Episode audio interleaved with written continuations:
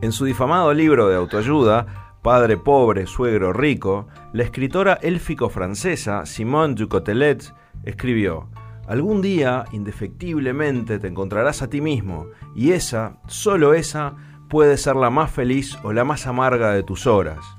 Por lo tanto, nadie te recordará por ser un buen samaritano si además de tus buenas intenciones no hubieras tenido mucho dinero como para ser feliz y publicarlo en tus redes sociales.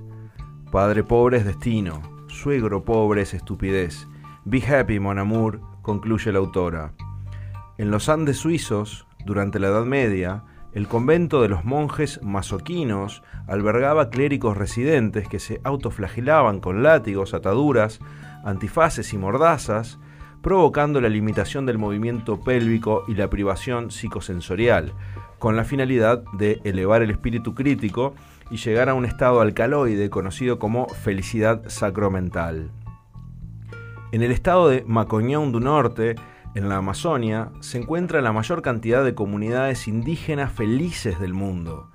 La tribu de los Xerapó en la ceremonia conocido como ritual de la banana, hombres, mujeres e indios, estando desnudos, con un corte de pelo estilo casco y las caras pintadas, consumen raíces, yerbas, pastillas y aguardientes locales, con el objetivo de evocar la felicidad y ayahuasca para todos. Ese estado es conocido como enteogénesis swinger du barulho. Matar al mosquito que te pica de madrugada, abrir un tupper de helado y que no sea por otro, llegar a los 40 sin papada, sacarte un moco en el semáforo, mirar tu serie favorita y que nadie te moleste. En el programa de hoy, ¿cuál es el secreto de la felicidad? Bienvenidos, estamos en Ergo Zoom, un programa sin descartes, microscópicas de la vida cotidiana. Buenas noches a toda la telespectación de línea divisoria y zonas aledañas de la, como decíamos siempre, nuestra triple frontera Santana, Rivera y Libramento. Bienvenidos, estamos saliendo por Activa FM. Y bueno, como les decimos siempre, vamos a pasar a presentar a los que integran, eh, los panelistas que están integrando esta mesa de hoy y que nos van a, obviamente, van a investigar, traer investigaciones, van a dar su parecer sobre este tema tan complicado y que tanto nos preocupa. ¿Cuál es el secreto de la felicidad? Para entonces hoy vamos a traer a un amigo, una persona entrañable que hace muchísimos años que no lo vemos. Obviamente está, ha estado muy ocupado. Este, su bestseller, este, Psicología de las Mesas y Análisis del Yo, ha sido bueno, traducido por, por, muchas lenguas y hoy está presente acá en esta mesa. Entonces, eh, la verdad, querido doctor, es un placer eh, presentarlo. El doctor Epaminondas Mario Huxley, psicoterapeuta holístico y ornamental. ¿Qué tal, estimado conductista? Un placer, revolcándome de placer en el colchón de la felicidad al estar en este programa, este, que tan buenamente se dedica a intentar delucidar hacia el público y la telespectación de la triple frontera todas estas cuestiones que nos aquejan en lo más íntimo de nuestro ser, como lo puede ser el secreto de la felicidad. Este, recomendado por mi pupilo que integra este, este, este, este panel de, afamados disertadores fronterizos, he venido a dar mi, aporte, como usted bien lo ha dicho, luego de, un buen tiempo eh, alejado de, los micrófonos. Y bueno, aquí estamos, este, hemos traído una pequeña presentación este, basado en todos nuestros estudios de la psicoterapéutica holística y ornamental, a lo cual hemos intitulado La dictadura de lo inmarcesible como némesis ante la felicidad de lo cotidiano. Y cuando usted lo disponga, estaremos a su Así será, doctor, así será. Continuamos entonces con, otro amigo que, como dijimos recién, este, tuvimos el aporte del doctor Epaminondas, que es eh, un investigador desde el punto de vista de la psique, de la, de la mente humana, pero nos vamos ahora con el alma, nos vamos ahora con el espíritu. En realidad no nos vamos a ningún lado porque acaba de, cortar y ahora está reingresando a Zoom. Entonces nos vamos con el espíritu, con esa persona que, bueno, que nos conecta con el, mundo trascendental, que es nada más y nada menos que Walter María Coitiño, también conocido como Walter María Coituño, nuestro Mesías. Buenas noches, conductista. Buenas noches a toda la telespectación. Eh, hoy, como siempre, vengo a traerle, a traerle un poco de luz a sus vidas, como una linterna cuyas pilas nunca se terminan. Y bueno, y sin perjuicio de que ahondaré un poco en ese, en ese tema tan, que, tan, que tanto nos preocupa a todos, ¿verdad? Que es el camino de la felicidad. Eh, les adelanto de que eh, ese anhelado camino de la felicidad se encuentra en el Sendero de la Salvación y solo en el Sendero de la Salvación. Así que los, los, acompaño, los invito a acompañarme, en realidad, y les aviso que siempre tenemos cerveza fría y la parrilla repleta. Buen samaritano, como decimos siempre, don nuestro Mesías. Continuamos. Para, algunos ahí, ahí hay mucha felicidad, ¿no? Rebosante de felicidad. Sin lugar a dudas. Eh, muy bien, ya que estamos, eh, ya que tomó la palabra, lo presento, que es eh, un nuevo invitado, una nueva investigador que tenemos hoy acá en la mesa, que es Marcio Antonio Montgomery. Él es coaching en felicidad. Buenas noches. Querido conductista, queridos compañeros, buenas noches. Perdón por la, por la interrupción, pero eso, eso es una de las cosas que hace parte dentro de, de lo que nosotros en nuestras palestras hacemos, que es remarcarle a la gente que la vida está llena de pequeños momentos de felicidad que uno normalmente, agobiado por el trajinar del día a día, de la rutina, de todo eso, no la sabe apreciar. Usted de pequeños momentos sabe, ¿verdad, maestro? Muy pequeños. Muy pequeños. Entonces, este, a lo que me refiero es eso, eh, hacerlos ver que todos los días tenemos momentos de felicidad y eso es lo que tiene uno que aprender a apreciarlo. Qué bonito. Muy bien, eh, damos paso también a, la alumna de, este coaching de Marcio, que es Lai. Ella se autodenomina Lai, pero su nombre de origen, su nombre de casta es Alicia Daleberg. Ella es eh, socialite, no sé cómo se pronuncia, eh, paisajista y artista plástica y además es vegana hace dos semanas y ya hemos visto su, bueno, el impacto del veganismo en su cuerpo. Em, Buenas noches, Shaolai. Buenas noches, queridos. Buenas noches a todos. Mucha felicidad, mucha alegría. Eh, quiero compartir con ustedes la emoción de un reencuentro. Desde el año 2010 no veía a mi maestro. Sí, hace este, unos cuantos años. Hace unos cuantos años. Mi maestro que me regaló una, una alegría diaria, diaria, diaria que no la podemos compartir, pero a partir de hoy seguramente sí. Es más, se la voy a pasar a él toda la alegría porque yo la tuve sola para mí y no quiero ser egoísta, ¿verdad? Este, ya les contaré, pero me dejó dos enseñanzas muy importantes que después voy a desarrollar, que son la base de toda mi carrera, que es la felicidad está en tus manos y la felicidad aparece cuando menos te lo imaginas y menos la deseas. Hiper mega bueno. Continuamos entonces con el profesor Fritz Lowe. Está adelante, profesor. Creo que yo he pasado por esto. Buenas noches, querido conductista. Un, cariñoso abrazo, Urbi et Orbi, a toda la telespectación y a todos los panelistas. Y sobre todo, un, gran abrazo a, a mi querido doctor Epaminondas, con quien compartimos eh, tantos programas en el pasado y tantos programas fuera de las radios también. Este, vamos a ver qué podemos eh, hacer para... Muchas gracias, siempre tan amable, doctor. Por favor, usted Vamos a ver qué podemos hacer para... Muy amable siempre. Es, es pegajoso de tan amable que es el, el amigo Epaminondas. Este, no, lo que decía era que vamos a ver eh, si podemos agregar algún granito de arena en este eh, esta pretensión de esclarecimiento del secreto de la felicidad, ¿verdad? Genial, profesor. Muchas gracias. Continuamos. Se disponga. Perfecto. Continuamos entonces con el último invitado de la noche de hoy. Recordemos que hoy es sábado 23 de septiembre de 2021, en plena época post pandemia. Y está con nosotros eh, nuestro mecenas, eh, Facio Ricaldoni Mosqueta Queta. Buenas noches, conductista, buenas noches, telespectación. Buenas noches a la damasela que nos acompaña hoy. Buenas, buenas. Eh, la verdad que he escrito su nombre y Dalever, me falta una letra en el nombre para que suene bien, pero lo voy a analizar este luego. Como ustedes sabrán, este, queridos telespectadores, yo me han sometido a un tratamiento engañoso.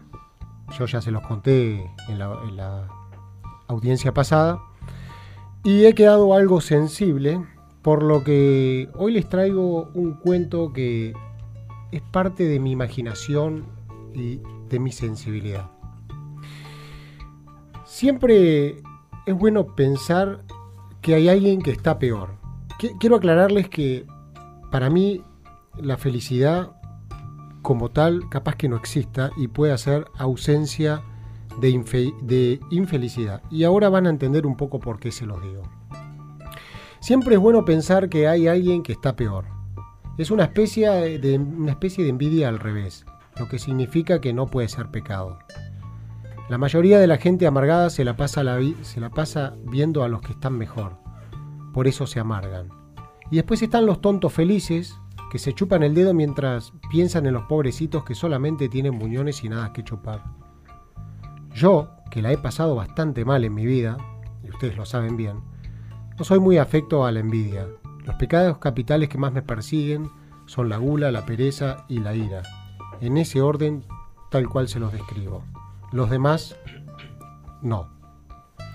Y como no soy envidioso ni un poquito, jamás he deseado convertirme en otro como le, cu- le ocurre a mucha gente.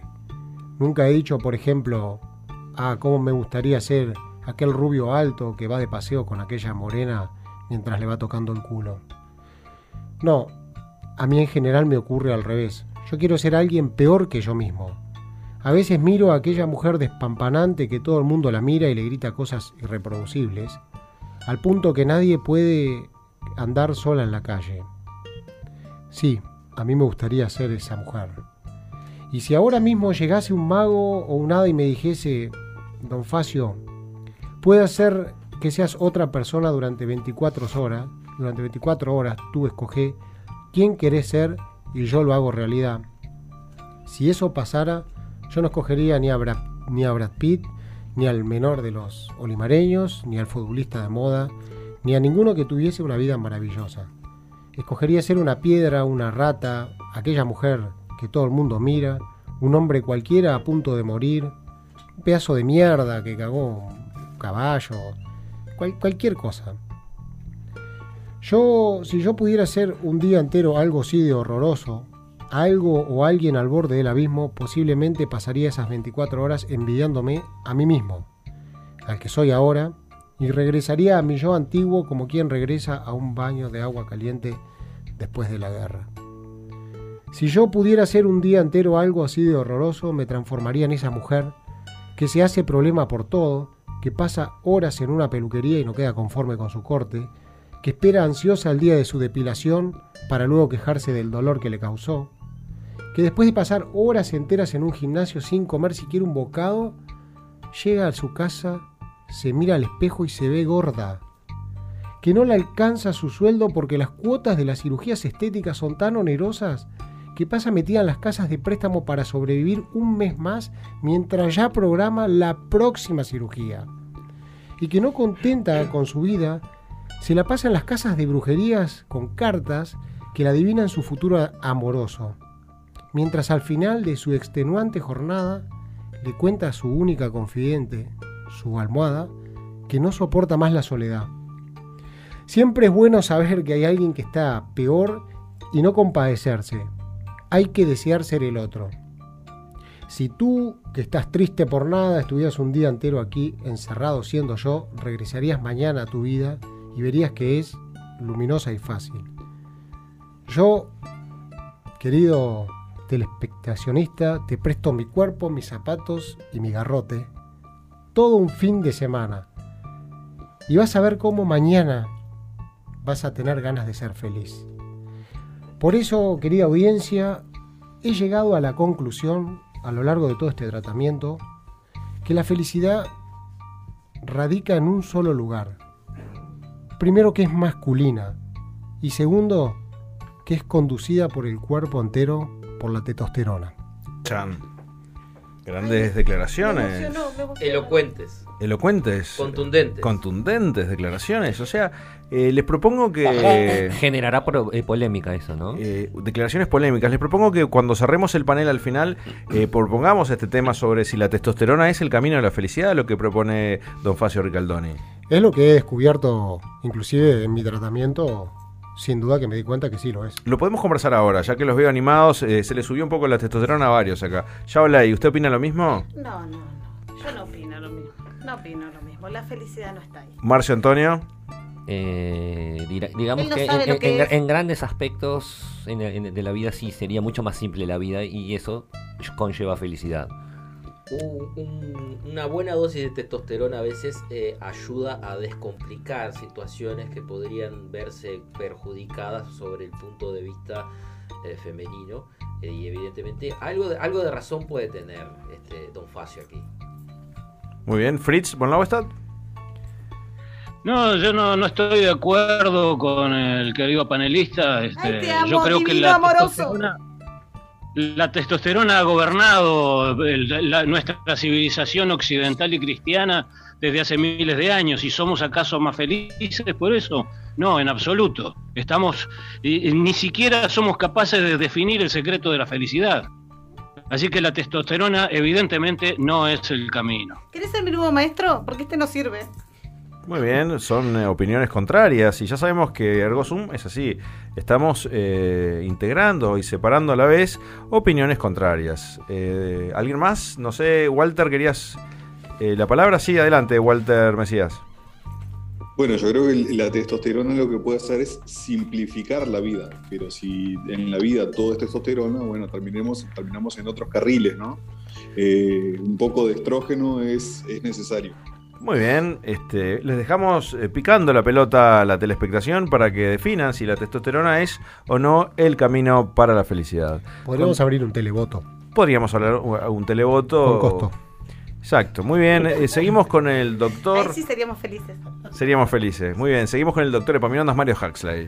Estimado telespectacionista, siguiendo un poco en la línea de lo que presentó este, tanto Mon- el señor Marcio Antonio como la Shaolei, y, y en fin, este, bueno, en mi pequeña participación, como ya lo dije, va a tratar de la dictadura de lo inmarcesible como némesis ante la felicidad de lo cotidiano. Me paso a explicar. Sobre todo la, la psicoterapia holística se basa mucho en, el- en la teoría evolucionista, como yo ya se lo he explicado en otras ocasiones. Sobre todo a, a su tío, don Oliverio, gran conductista. Se extraña, eh, eh, nada, nada contra usted, ¿no? Pero yo extraño un tanto Oliverio. la- la- la- las teleplateas que hacíamos con Oliverio eran más descontraídas, a- a- se, se había algo para beber y en fin. Pero bueno, eso, yo sé Eran que- otras épocas. en otras épocas yo sé que el tiempo cambia y la gente se va chanchando. ¿Qué vamos a hacer? Bueno, nuestra vida no es más que una acumulación de detalles minúsculos e insignificantes ante el mundo. ¿no? Las diferencias evolutivas explican un poco la diferencia de actitud de los hombres y las mujeres ante la felicidad. ¿no? Entonces, mientras que las mujeres, en general, pretenden alcanzar la felicidad perenne, para siempre, inmarcesible, el hombre, en general, se contenta con las escasas obras minúsculas de felicidad que la vida nos puede deparar. Un ejemplo claro, simple y sencillo para que la telespectación nos pueda entender, yo sé que la mayoría no puede seguir el, el nivel de, de razonamiento que tenemos acá, como le decía, un, ejemplo claro es la relación del hombre con el control remoto, que tanto exaspera a las mujeres de todo el orbe. Durante millares de años, los hombres, al volver de la casa, con Z, pasaban sus noches contemplando el fuego. Podían quedarse en ese estado de semitrance durante horas sin comunicarse, y los otros hombres de la tribu respetaban esos momentos de reposo mutuo. Esos momentos de descontracción constituyen, aún hoy, un eficiente método de recargar las baterías para afrontar al otro día una nueva y ardua, jornada. De ahí que el frenesí masculino por el zapping exaspera a las mujeres. ¿Cuántas telespectacionistas no han pensado con placer en enterrar sus maridos con su mano derecha rígida y aferrada al control remoto? A las mujeres les gusta, al final de la jornada, mirar un programa que muestre interacciones humanas y que contenga escenas que las conmuevan emocionalmente. Al contrario, los hombres no quieren saber qué hay en la televisión, sino qué más hay en la televisión. quieren ver todo y no quieren ver nada a la vez, como, los, como las mujeres en el amor. Al final, para no extenderme en demasía, eh, un consejo para las mujeres ante la dictadura de la felicidad eterna. Recordad, sin expectativas no hay frustración. Y para los señores, escuchad lo que Cindy López dice desde los años 80, propagando en su única canción. Las chicas solo quieren divertirse. Sí. Muchas gracias. Por ahí va. Increíble, increíble lo que acaba de suceder acá con estas palabras tan eh, que calan tan hondo en el espíritu humano. Muchísimas Entonces, gracias. Continuamos, continuamos con. Para mí no. ¿eh? Adelante, profesor. Nada, que una, una felicitación más eh, a lo largo de mi vida al doctor Epaminondas Mario, porque es brillante y qué falta que nos hace mentalidades claras como la de él. Tiene onda. Muchísimas gracias, estimado profesor. Viniendo de usted es más que un halago, es una consagración. Y, y qué momento cuando no tiene pilas el control, ¿no? Y uno lo aprieta más fuerte pensando que de alguna manera mágica va a Ustedes funcionar. porque no son como yo. Yo tengo una colaboradora que yo digo, me gustaría ver tal cosa. Y va y cambia el canal. ¿Para qué un control remoto si podemos tener colaboradores? Por eso se complican. Es tan simple ser feliz. Pedazos de la vida cotidiana escuchamos hoy. Muy bien, eh, seguimos con Marcio Antonio Montgomery. Bueno, querido conductista, bueno, acá vamos a empezar con... Yo le voy a ir rel- relatando determinadas situaciones en las cuales usted, yo, ella, Helios, son felices y no se dan cuenta. Hay algunas, por ejemplo, situaciones en las cuales uno logra un triunfo personal que debe conllevar felicidad, pero a veces parece una cosa tan simple en la cual uno no, no, no toma el no- no le da el valor necesario que tiene. Por ejemplo, usted va caminando por la calle y orgánica, su, su situación fisiológica le- lo, lo apremia Pichi, al otro, peor. caca. Exactamente. Entonces usted logra un recorrido, por ejemplo, de 7, 8 cuadras hasta su casa, logrando frenar esa explosión que está ahí adentro. Los tres estados de las materias, ¿no? Y ahí cuando usted llega y logra sentarse en el vaso sanitario y despojarse de toda esa, esa presión que Esa tenía, carga emocional. esa carga que lo hace transpirar, que le hace tener taquicardia, que le hace pasar malos momentos, Una crisis de pánico. usted puede disfrutarlo después de eso. Otras cosas, lo mismo que decía usted, esa misma situación en la parte líquida es más, es más llevable. Eh, el tiempo de tolerancia que uno puede tener en ese sentido es mucho mejor. Depende de la edad. Sí, bueno, está. es- Sí, cuando se empieza a aflojar el cuerito es complicado. Ay, ay, ay, ay. Bueno, este. Cuando, por ejemplo, cuando usted, que tuvo problemas con el alcohol y todo eso, que ahora lo ha superado, eh, darse una alegría eh, cuando uno está en un estado de abstinencia durante cierto tiempo y poder lograr este, tomar su bebida, su té, su chocolate, lo que sea, esos pequeños momentos después de un, tiempo largo de no haberlo podido hacer, cuando lo hace en ese momento también debe disfrutarlo.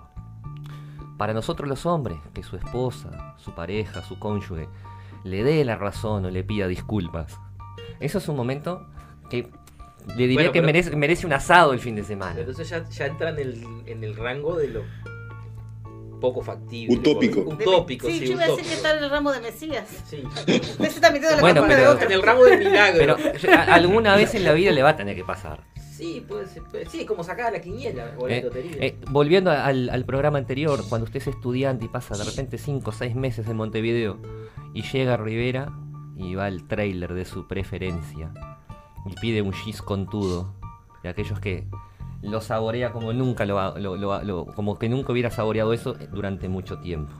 Llegar a su casa y acordarse que su esposa no está, que está solo, que puede poner acostarse en el sofá y mirar Netflix, YouPorn, aquí ahora con Gil Gómez, lo que quiera, sin que nadie lo moleste.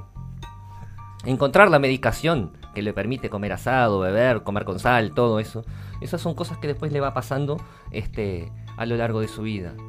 Después tiene las mentiras engañosas, como cuando va, va hablando con un amigo por la calle y le dice que está a dieta y sabe que la balanza de allí enfrente le da 3 kilos menos, entonces va y se pasa, se para allí y lo demuestra con felicidad esa mentira, pero que el, resto de la gente se cree. Y así hay algunas otras cosas más, pero hoy como estamos medios cortitos de tiempo, simplemente voy a, dedicar unas palabras de, de esta última, que si me permite usted, eh, voy a resaltar a uno de mis sponsors, este, y, y terminamos. Porque esta situación es, bastante común para cuando nosotros estamos centrados en años. y empieza la falta de piezas dentarias, el, el uso de prótesis completas, prótesis, prótesis este, eh, parciales, y usted de repente se confronta con situaciones como usted va a un asado y ve que la carne va a media duranga, o, o ve aquella manzana que está loco de gana de, de- de morderla, pero teme, teme que esos puentes, esa- esa- esas cosas se le aflojen, y se acuerda que ha empezado a usar Corega, el eh, adhesivo para prótesis dentales más eficaz en el universo. Y entonces Corega le recuerda. Con Corega, muerda lo que sea, sin pudor y con entrega. Corega, la marca de adhesivos que por lo menos le garantiza que una parte de su cuerpo se va a tener dura y fija durante todo el día. Muchas gracias. Muchísimas gracias, eh, Marcio Antonio Montgomery. Gran este, elucidación sobre la felicidad. Un Muchas gracias. Un popurrí de Un- pequeñas felicidades. Un popurrí. un- Faltaron, pero pasa que hoy estamos cortos de Los tiempo. mejores 7 reales con 50 que pagué en la vida fue para su conferencia. Bueno, y el agua que venía gratis y la camiseta, ¿no? Una variopinta. Todo gracias a los sponsors, si no sería mucho más caro. Sí, sí. Perfecto, estamos bien, estamos eh, contentos, todos estamos felices. Podríamos decir que en este momento sí, no, no que nos invade una felicidad absoluta, pero yo me encuentro feliz. Pero para ser más feliz, para ser más feliz aún, vamos a escuchar a nuestro querido Mesías, Walter María Cotuño. Bueno, mis, mis súbditos con frecuencia me preguntan su grandeza, ¿cómo se alcanza la felicidad? Y yo les contesto que la felicidad es un estado de satisfacción que en realidad se produce peque- por pequeños momentos de regocijo, por, por esos destellos, esos pequeños regalos que nos da el Creador, que uno tiene que aprender a apreciar, como por ejemplo la belleza de un atardecer en la playa, el aroma de la hierba recién cortada, aquella canción que nos transporta en un instante de magia, una milanesa napolitana, que el delivery no demore, que llegue la, con la comida caliente, ver más de seis cifras en un extracto de una cuenta bancaria, una devolución de IRPF por más que sean 500 pesos, que tus hijos no se caguen a trompadas y te dejen dormir la siesta, o por lo menos si se cagan a trompadas que no te llamen,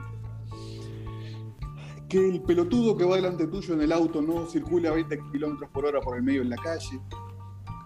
Eh, descubrir la noticia de que Maluma o Bad Bunny abandonaron su carrera musical. Que Nacional le gane a alguien y no coma con progreso. Y que la gente no haga preguntas pelotudas como esta. Pero sobre todo, la felicidad consiste en alcanzar a Dios. Y para eso, yo soy el camino. Y como lo dijo un viejo sabio, el camino es la recompensa, ergo, yo soy la felicidad. Así que vení que te voy a hacer feliz. Muchas Para gracias, Walter. aclarar un- para aclarar un poco, eh, me permite. Sí, por pista, supuesto, Para por aclarar supuesto. Un, poco, un poco el punto, si, si, me, si me dejan extenderme un poquito más, Sí, les voy a leer una encíclica de, de- de mi libro, del libro sagrado, Yo soy la salvación, que es la encíclica número 2347,3 bis, en el, parra- el parágrafo 75, literal J. Reza así. Un discípulo descarriado volvió arrepentido luego de haber abandonado el sendero. Le dijo al maestro, su inverosimilitud, salvadme, acogedme de nuevo, he perdido todo. Mi mujer me dejó, me he quedado sin laburo, mi hijo se hizo de Peñarol. ¿Cómo puedo volver a ser feliz? A lo que el maestro contestóle, ponedme de pie y regresad. Este es tu hogar. Solo a través del sendero de la salvación alcanzaréis la felicidad. Si dejáis el sendero, solo encontrarás el infierno, que es un lugar oscuro y lúgubre donde nadie puede ser feliz, donde no hay señal de wifi, donde la Coca-Cola es light, la cerveza sin alcohol y las milanesas son de soya. Seguidme y seré tu Virgilio, pero primero pasemos por el banco. Palabra de Walter. La felicidad, según nuestro querido Es Mesías. parecido a Buda, ¿verdad?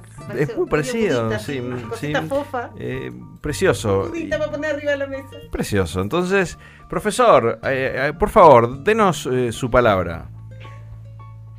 Muy bien, comenzaremos esta modesta colaboración felicitando a la producción, la infalible e inefable producción de este culto programa, pues al proponer tratar el tema del secreto de la felicidad, ciertamente no se va a lograr conducir a su esclarecimiento, sino por el contrario, eh, habremos de dejar en evidencia la absoluta imposibilidad de dicho esclarecimiento. Porque ya desde la, la lejana prehistoria, los primitivos humanos dejaron en indeleble mensaje mediante pinturas rupestres que no tenían la menor idea de que hubiese algún secreto para develar. Es más, entre las corridas atrás de los venados y adelante del tigre de dientes de sable, ni siquiera llegaron a enterarse que la felicidad existía. Un montón de años después, pero un montón de años, en el antiguo Egipto, la gente común, atareada en acarrear y apilar enormes piedras para construir pirámides, las que según las últimas teorías esotéricas y mistéricas no sería más que la punta apenas visible de colosales obeliscos enterrados en la arena, que fueron erigidos para apuntar directamente a un lejano planeta, en una galaxia muy lejana, donde no se tiene ni idea de nuestra existencia ni les importaría si la tuviera. Entre esa tarea de acarrear piedras entonces y la adoración a caprichosos dioses que eran siempre una mente con algún bicho, los pobres egipcios, o mejor dicho, los egipcios pobres, tampoco llegaron a imaginarse que la felicidad pudiera ser posible. Los sacerdotes y el faraón, en cambio, sí, pero era tan fácil morirse de sífilis, diarrea, apendicitis o un orzuelo, que se llevaban siempre el secreto de la felicidad del sarcófago. Los griegos en su tiempo estuvieron algo más cerca de conocer la felicidad, al vencer en aquella heroica final en el estadio de las Termópilas entre el Panathinaikos y el Fenerbahce, pero los sobrevivientes no pudieron conocer el secreto de la felicidad porque la parcialidad del Fenerbahce se cuidó muy bien de no dejar sobrevivientes.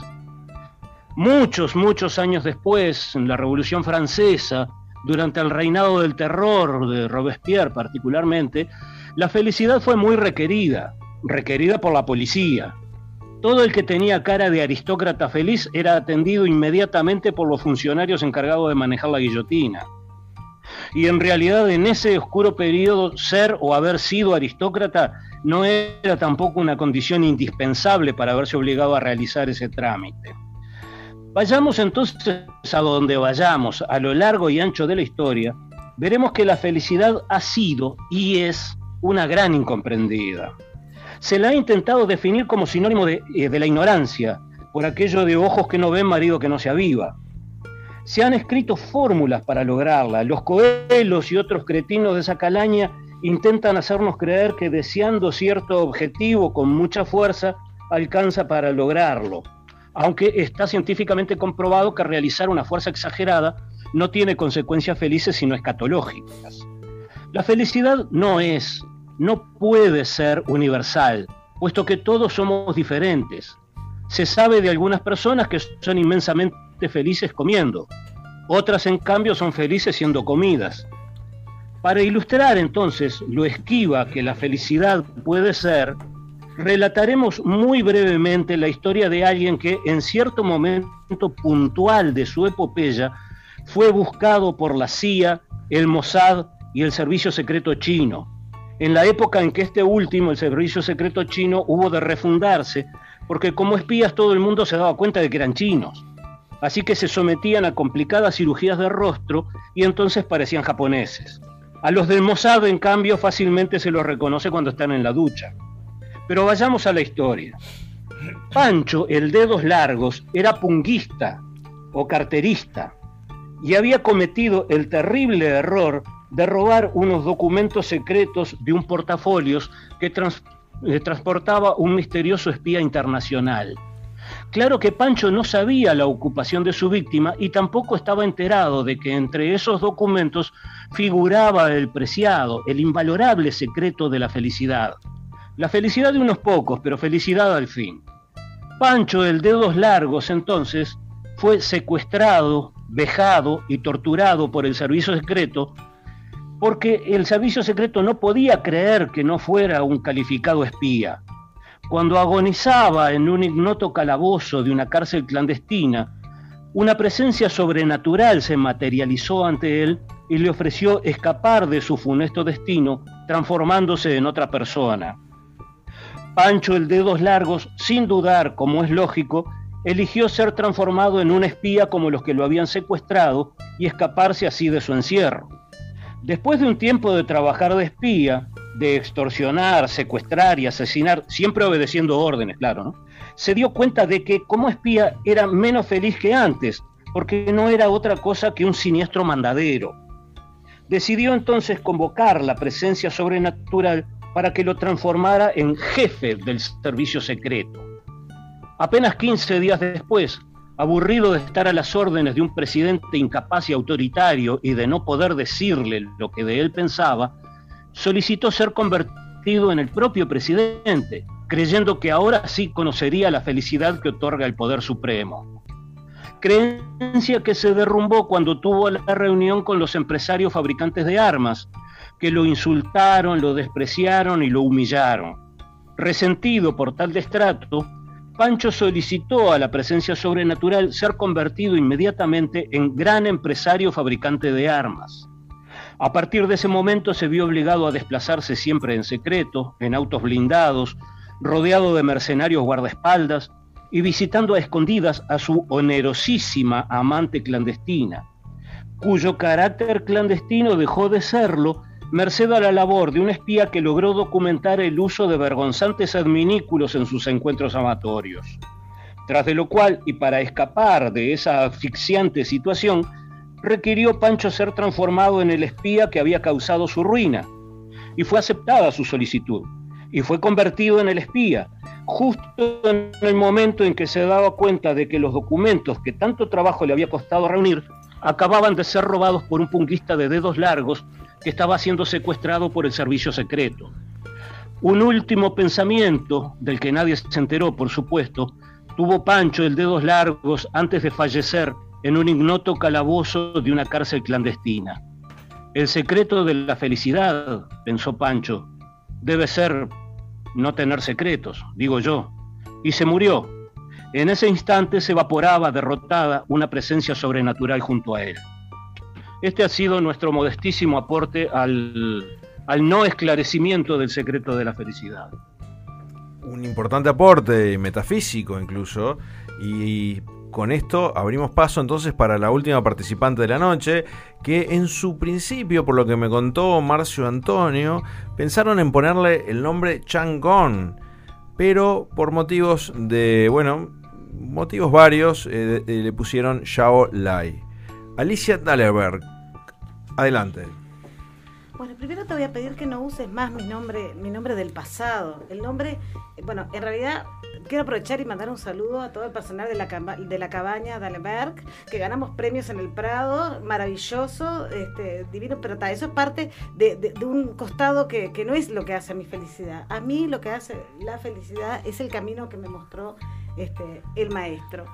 Em, yo le voy a contar, porque lo miraba y recordaba con emoción, aquel año 2010, cuando estábamos en Angra dos Reyes, que, papi tiene allí este, alguna propiedad, y a mí me encanta Julia Roberts, me encanta, y justo ella este, sacaba la van premier de la película, rezar, eh, comer y amar y demás, y este, invitaron al maestro como, como para presentar la película, ¿no? Y yo venía caminando por la playa y lo vi. Lo vi con una zunga de crochet, era la última moda en aquel momento. Bien cavadita, así una cosa bronceado al sol, un rubio espectacular, no esto que está acá, eh, sino. Estaba mejor antes. como la película de Woody Allen, ¿no? Que se encuentra con el psicoterapeuta en la playa. Estaba como para darle y no cobrarle. Estaba impresionante. Y este lo vi y le dije, maestro, usted me va a explicar lo que es la felicidad. Y él dejó caer su zunga y dijo, la felicidad está aquí. Y yo, ¿dónde, maestro? ¿No la ves? No, la verdad que no veo la felicidad. Eh, pero está acá, me decía él. Lo que pasa es que la felicidad no siempre la, cuando la vemos, cuando la tenemos enfrente. A veces están las muy, muy, muy, muy pequeñas cosas. Y yo decía, pero igual, no la veo. Entonces, el maestro... pasa que la, selva era muy grande también abajo. El maestro se acercó a mí bajo aquel sol ardiente, me abrazó y me dijo, siente la felicidad, como la felicidad entra ante no, maestro, no siento nada, maestro. Yo digo, pero tengo un problema, nunca voy a ser feliz. Que, eh, en mi cabeza pasaban muchas cosas.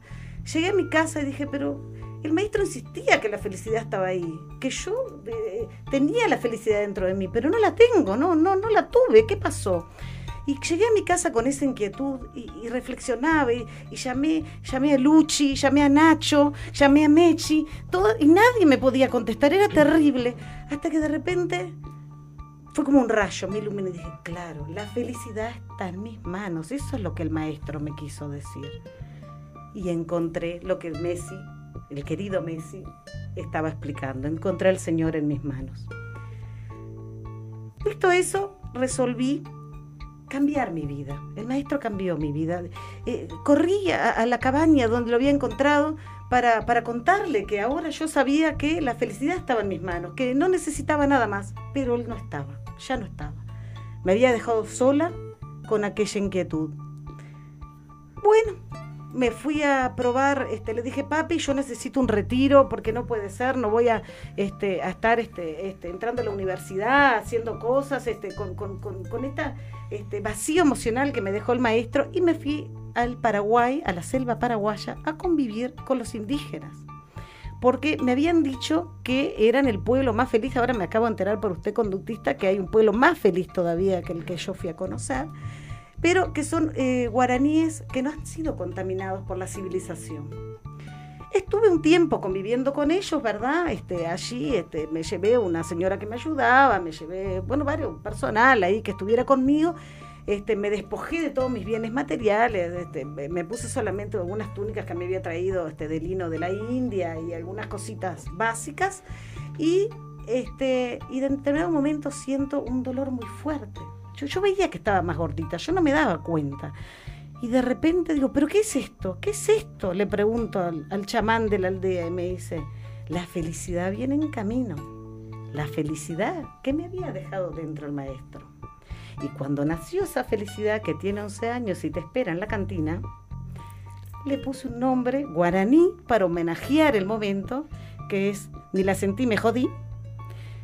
En homenaje, que quiere decir la felicidad está en tus manos, en guaraní, en homenaje al maestro.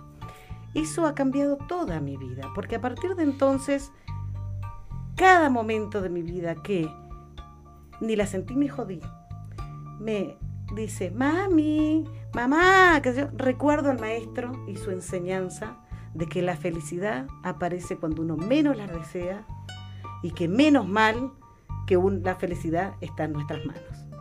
Es la enseñanza que tengo para todos. Ser feliz es muy simple cristalizada esta Fíjese que si, si realmente ella la, hubiera agarrado la felicidad con la mano, no estaría feliz ahora, ¿no? Por supuesto. ¿Cómo se sintió mezclándose con, gente de otra tribu, de una tribu? ¿Cómo, usted que viene de, una cierta casta social, digamos?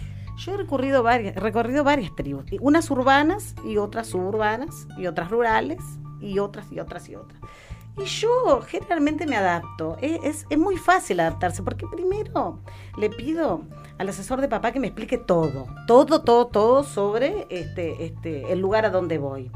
Y después, bueno, este, preparo mis cositas y yo soy una persona muy simple. Usted lo ha dicho, yo soy vegana hace dos semanas, este, este, como solo cosas orgánicas. En definitiva, este, no, no necesito más para vivir más para vivir que convivir con la gente que me va dando felicidad y yo voy dando felicidad, yo reparto felicidad, yo soy un ser que... Eh, sí, me encanta darme. mucho. Era, ver gana antes. Y pensar que me lo habían dicho. Muy bien, estamos. microscópicas cotidianas. Microscópicas cotidianas, ¿eh? Bueno, estamos llegando. usted sabe, conductista, que mientras escuchábamos a Alicia, me acordé. Zoe, Zoe, por favor, Alicia es otra. Es la de las cabañas. Justamente por eso. Me acordé este, de una amiguita del barrio eh, llamada Melanie, que se hacía llamar Melaña, y le decían La Mela. Y tenía su mismo apellido, era La Mela Daleberg. ¿No será usted el que se ha cambiado en todo ese afán de la búsqueda de la felicidad, se ha cambiado el nombre? No, no, a mí nadie me tiene que decir nada en esta vida. Muy bien, estamos llegando entonces al último segmento del programa, pero no sin más realizar una última pregunta a los, a los este, participantes de hoy, Y la pregunta es la siguiente, ¿son felices ustedes? ¿De verdad son felices?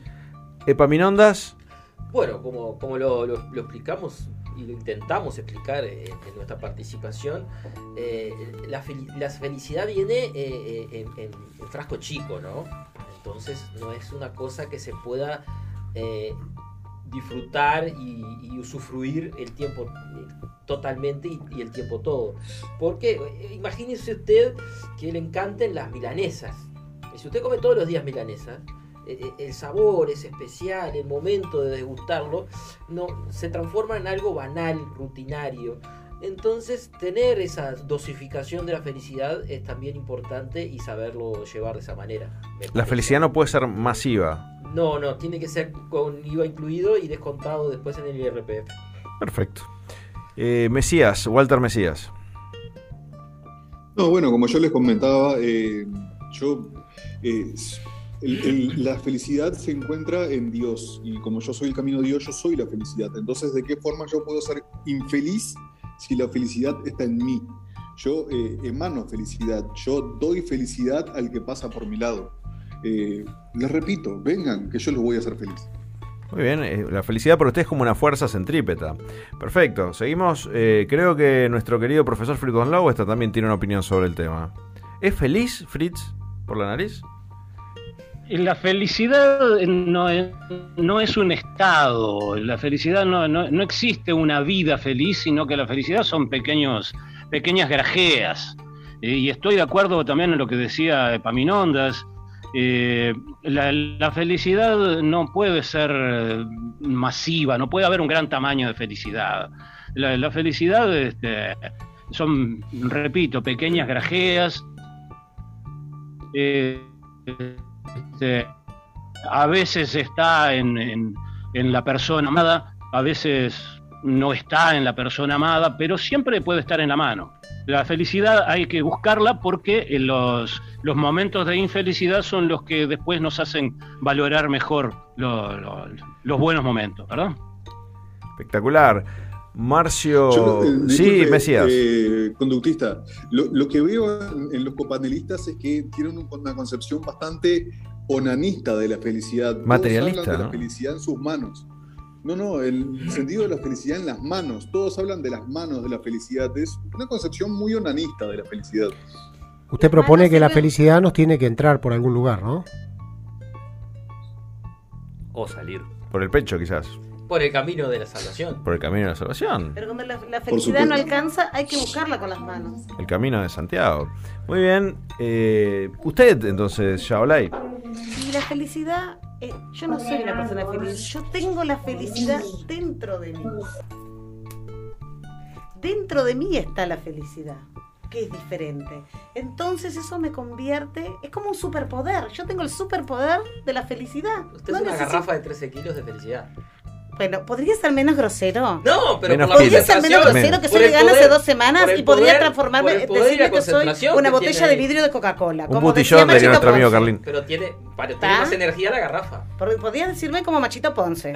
¿Está? Eso de decirme botellón de gas. Eh, maestro, soy la, soy la madre de, de, de, de- de tu heredero. Recién me entero. Marcio, ¿sos ¿Qué tipo feliz? de reacción pretende? ¿Sos feliz? Eh, por suerte, mi querido amigo, el mundo y las personas eh, están regidas por momentos de felicidad. Porque lamentablemente el ser humano es un, una persona, es, es- es un, un- un individuo que no se contenta. Entonces, eh, si fuera feliz todo el tiempo, llegaría un momento que se aburriría, entonces la felicidad sería totalmente inalcanzable. Quedaré pensando en, esa, en ese Tu vida postulado. va a ser plena cuando te encuentres con ni la sentí me jodí. Vas a ver, vas a ver. Bueno, yo para redondear un poco la mesa les quería proponer algo, que es una felicidad corporativa, que en el mundo de los cuerdos nadie se siente feliz porque otro cuerdo haya hecho algo bien. En cambio, cuando un loco hace algo bueno, digno o prestigioso, los demás locos nos sentimos felices a nivel casi gremial. Qué lindas palabras para finalizar. Damos por finalizado entonces el programa de hoy. Eh, no sin más, presentar eh, la propuesta para el siguiente programa, para el sábado que viene, que vamos a estar conversando sobre el arte precolombino en el Alto Perú. Nada, mentira. Vamos a estar Ah, trabajando sobre uno de los temas más candentes y que tanto nos pide la telespectación, que son las crónicas de los amores inconclusos. Hasta el sábado que viene, un abrazo para toda la telespectación y como decimos siempre, no hay más adiós que decir chau. Hasta la vista, baby. Vamos a tomar una. Bueno, vamos Nos vamos a tomar una. una, tranqui. ¿Cuándo nos vas a acompañar a tomar una? Vamos, vamos, la negrita va con nosotros. No, hoy no, capaz que el viernes que viene Bueno. solos a las bailadas.